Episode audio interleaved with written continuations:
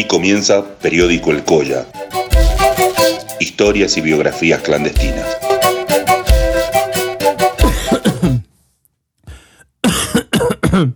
Este programa fue grabado en un contexto de resistencia a lo que detallara Albert Camus en una de sus mejores novelas sobre el control social. Periódico El Colla, capítulo 27. O mejor dicho, lo que va quedando del Colla.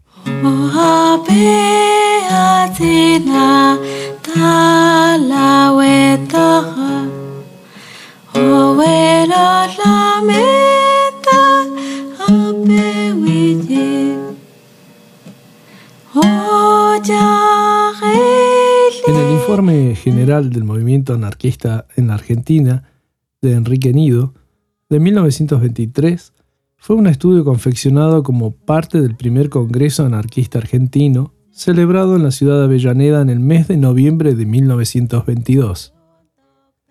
El segundo fue el Certamen Internacional de la Protesta, elaborado por Max Netlau y publicado en 1927, que abarcó solo hasta 1914.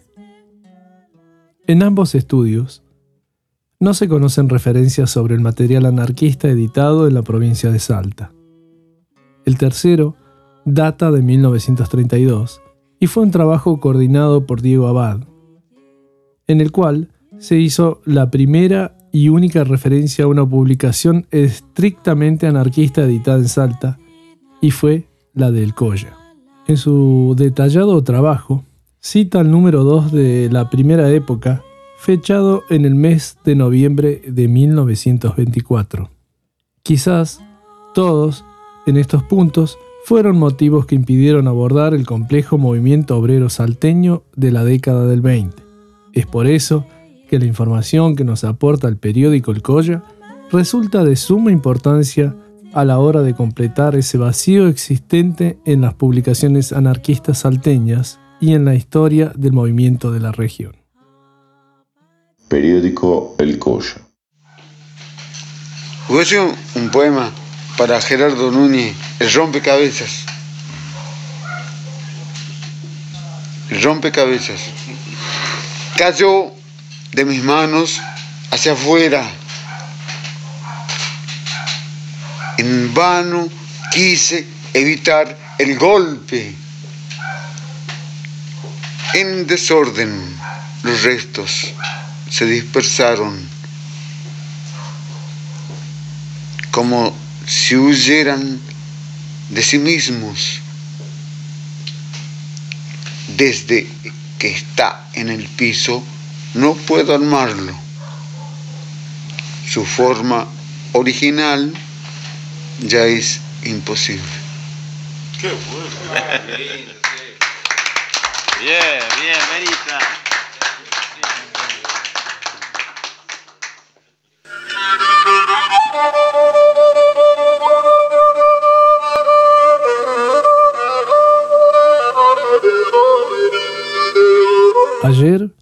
Vi por la televisión cómo unos niños wichis morían de hambre.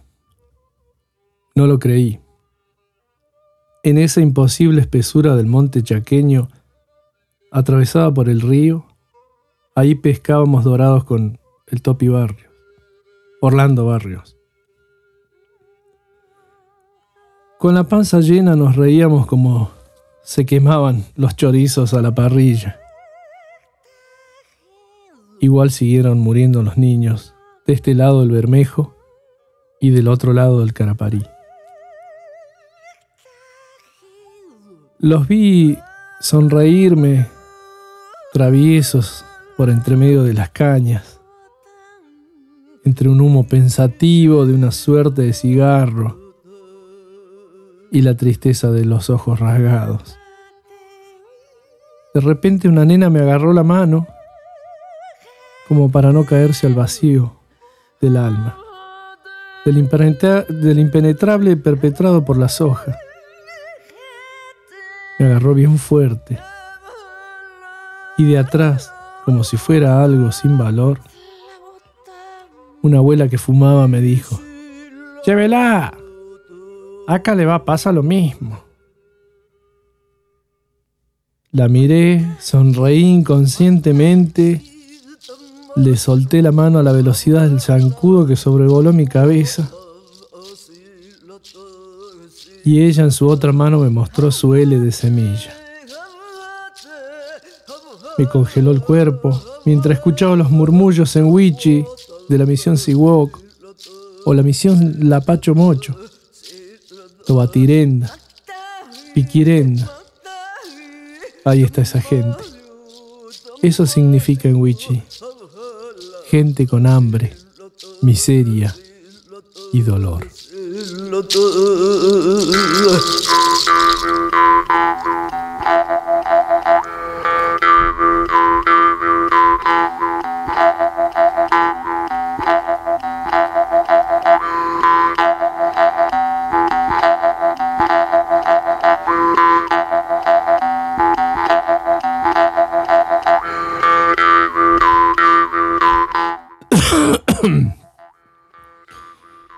El fuego de la baguala. Hay bagualas que encienden sus ojos con el río desnudo, que esconde su piel, y la luna marchita se enoja con el río cuando se ensancha en el atardecer. Y su piel rojiza en la noche suele mirarse en el amanecer cuando el amor se ensaña. El río se aleja con su parecer. Y la luna marchita se enoja en sus anchas con el río que se apaga con el fuego de su piel.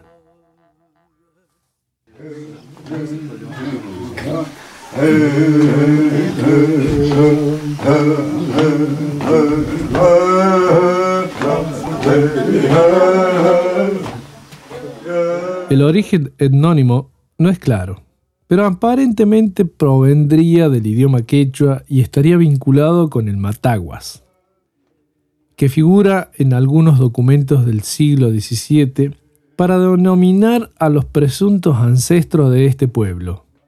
El vocablo se considera peyorativo, quizás desde el origen, por lo cual, a partir de la década de 1990, se difundió el uso de wichí, que significa gente o pueblo en su propia lengua, y ha desplazado casi por completo a mataco. Es un sueño tremendo el de visitar la sabana de África, a donde se paga para ver las pobrezas de estos humanos harapientos que bailan al son del abuso por un canje alimentario. Pensé que era un sueño, el dedo atrapado por la desesperación en el instinto de sobrevivir. África, me dije en el calor de Tartagal, mientras la abuela en el humo murmuraba el destino de mi espíritu, impregnándome del canto de los rococos en el safari más brutal del morbo espectador. Lo vuelvo a decir, ayer vi morir niños en una guerra muy desigual, como la de Zaire, el Congo, Liberia. Y hoy siguen cayendo entre el fuego cruzado del gobierno y los ojeros. La falta de agua y el abandono son de siempre. Hoy vivo con Leki Yasaj para siempre. Por haber atravesado el horror de las guerras, pero con mi panza repleta de comida. Nadie podrá borrarme la sonrisa de Jaguar, ni las fantasías que surgieron cuando me la regalaban. Me dio mucho miedo volver al África, a Tartagal, a Guaray, a las misiones. No volví más. Porque me tenía que llevar a Tojuella también. Y a Catú, con sus hermanos. Yo no sabía nada de los wichis, ni de su mundo, de esas costumbres. Hasta el día de hoy no sé nada. No sé de su hambre, de sus dioses y de esa noble empatía por el criollo, donde nos dan la bienvenida. Y como todos los que fuimos en ese safari de pesca con Orlando, nos negamos a hablar, a decir el mínimo comentario sobre los niños que nos iban a regalar. Hasta hoy se me caen las lágrimas. Tal vez porque nos habíamos negado a amar. Huac, Cuticama, Tincunacama. Hasta luego, hasta el próximo encuentro.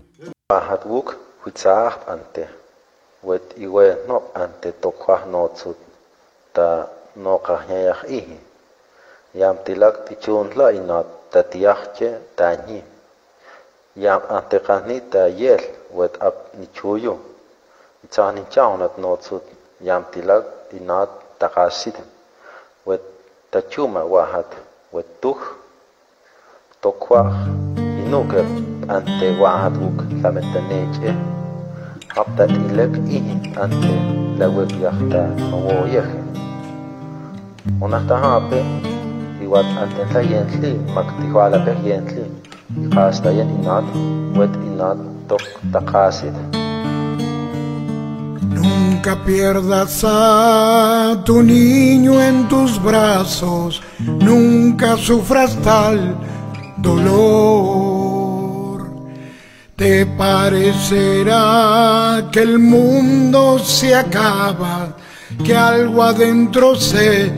rompió.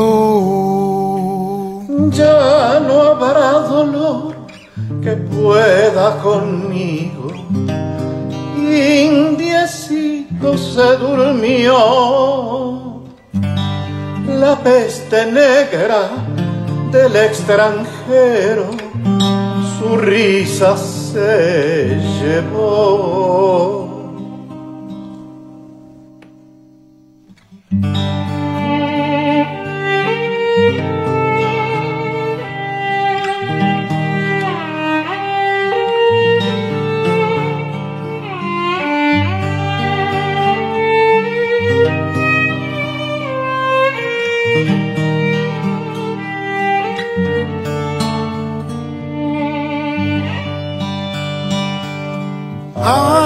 A Yamarca y Quilla lo traerá de nuevo, pero no me sonreirá.